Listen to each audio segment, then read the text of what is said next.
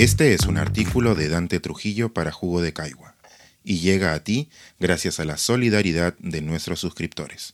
Si aún no estás suscrito, puedes hacerlo en www.jugodecaigua.pe. El arquetipo caído. Las ahora sí próximas elecciones nos enfrentan nuevamente con una realidad que preferiríamos no ver, la crisis infinita del paradigma presidencial. Dentro de 44 días son las elecciones generales, en seis fines de semana. Estando como está la cosa, se hace difícil o ya inútil mirar para otro lado, como si cerrar con fuerza los ojos en la orilla bastase para desviar un maremoto inminente. No recuerdo cuándo fue la última vez que los peruanos fuimos a votar con algo parecido a la ilusión o la convicción. Pero es tristísimo, les digo, escoger nuevamente entre una miríada de enanos cuando el país se deshace día tras día, a todo nivel, en apariencia inexorablemente. Habrá quienes, de manera consciente o no, hayan supuesto que ante una adversidad tan grande la historia, por algún misterioso mecanismo de compensación, haría brotar de las piedras un liderazgo preclaro y unificador. Como en el fútbol, la esperanza es lo último que se pierde. Pero no. Estamos ya haciendo la fila para ver el mismo circo perejil de siempre, con payasos que no dan risa y un escenario aún más pobre. La confianza, el pacto social, se rompió hace mucho. Lo único que salvará al país, acaso, será su gente buena y comprometida con el bien común, no sus autoridades. Desde el regreso de la democracia y salvo excepciones, Belaúnde tal vez es un tanto gaseoso, y los populismos, los primeros dos años de García I, el curioso caso de Fujimori, los presidentes peruanos nunca gozaron del favor popular.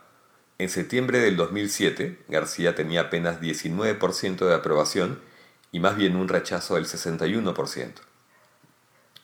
El mismo mes, pero del 2015, Humala gobernaba con 13% de aceptación y 80% de casi odio. Mejor ni hablemos de Toledo. Ninguno fue realmente querido por la mayoría, ni siquiera cuando fue elegido salieron principalmente por oposición al rival, porque Pueblo abrigaba una animadversión aún mayor por otro. El maldito mal menor. Una forma de votar que lo es también de la idiosincrasia nacional. Para empeorar las cosas, esos señores y señoras por las que no queremos votar, o no estamos tan convencidos de hacerlo, son la cabeza de unas organizaciones en las que tampoco confiamos, asociaciones con intereses la mayor de las veces económicos antes que políticos, que han puesto lo mejor de sí para desgraciarse. Pienses en el APRA, en Acción Popular, en Alianza para el Progreso, en Somos Perú.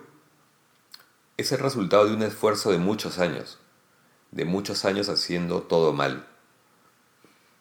Damos por sentado que tendremos un presidente pésimo, unos congresistas que darán grima y repudiaremos, que entre todos seguro nos robarán y avergonzarán. Por esas cosas fascinantes que tiene el lenguaje, la palabra presidente y presidio provienen del mismo lugar etimológico. Así somos, nos decimos, elegimos como cojudos porque no confiamos en nadie, porque no hay de dónde escoger, porque ya qué diablos, maldita sea. Una demostración recurrida de lo torpes que somos eligiendo es, o solía ser, que los presidentes que más estimamos son, o eran, aquellos que no habían llegado a Palacio a través de las urnas. Es decir, Paniagua, Vizcarra y ahora Sagasti. Paniagua es todavía un santo impoluto que habita el inhóspito altar de las autoridades recordadas con aprecio. Está puesto en el tapetito de crochet donde se reza a los pocos que provienen del Ejecutivo, como Frejolito Barrantes. No dudo de la honestidad ni las buenas intenciones de Sagasti, pero ya sabíamos que enfrentaba una tormenta perfecta, perfectamente atroz. No se puede trabajar en tales condiciones y salir embarrado y mal parado. Él tenía que saberlo. Tiene un punto de sacrificio. Esta fe pava en la inocuidad de los no elegidos ha sido, sin embargo, echada por los suelos por Vizcarra. Voy a hablar por mí. Nunca he negado que yo le creía a Vizcarra. Voy a hablar por mí, pero estoy seguro de que no fuimos pocos los que lo hicimos. En un contexto difícilmente peor, el ingeniero parecía encarnar la decencia, el compromiso, un estadista con hierros pero eficaz y bien intencionado. Encima, paternal.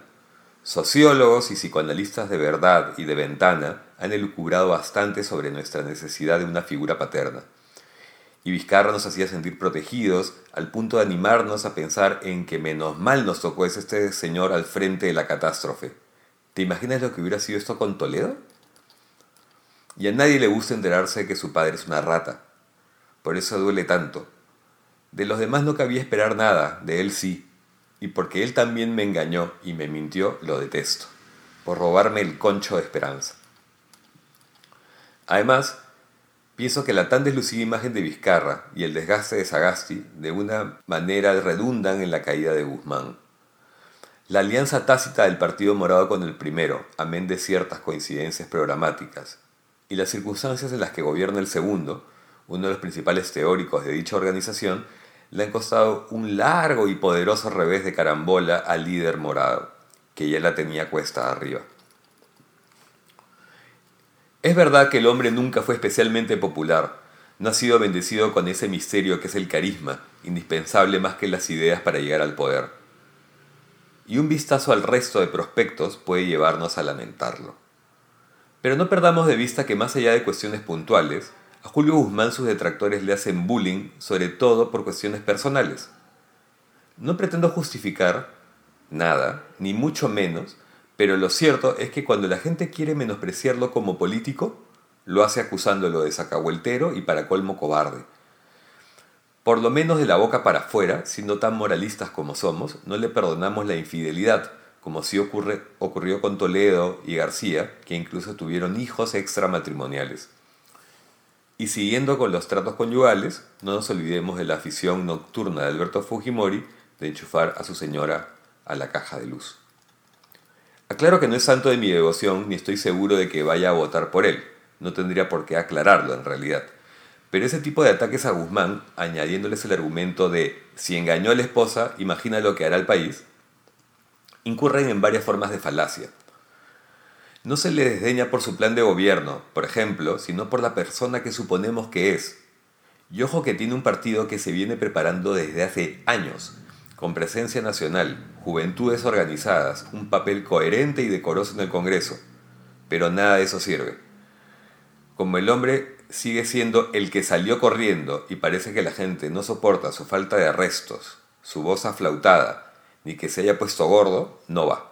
Está condenado a seguir bajando las escaleras de la aceptación, donde se topa subiendo al escano un acusado con indicios bastante significativos de acoso, López Aliaga, un misógino y un discriminador al que no les dejaría mis hijos cerca, Fujimori, una que se hizo primera dama mientras achicharraban a su viejita, o Urresti, un asesino y violador. 44 días, Seis fines de semana. Aún bajo el peso de la historia, podríamos hacer un esfuerzo, uno más, por enderezar, aunque sea un poquito, este estropicio que está a punto de llevarse a cabo en nuestras narices. Peor es no hacer nada y solo quejarse. Este es un artículo de Dante Trujillo para Jugo de Caigua y llega a ti gracias a la solidaridad de nuestros suscriptores. Si aún no estás suscrito, puedes hacerlo en www.jugodecaigua.pe.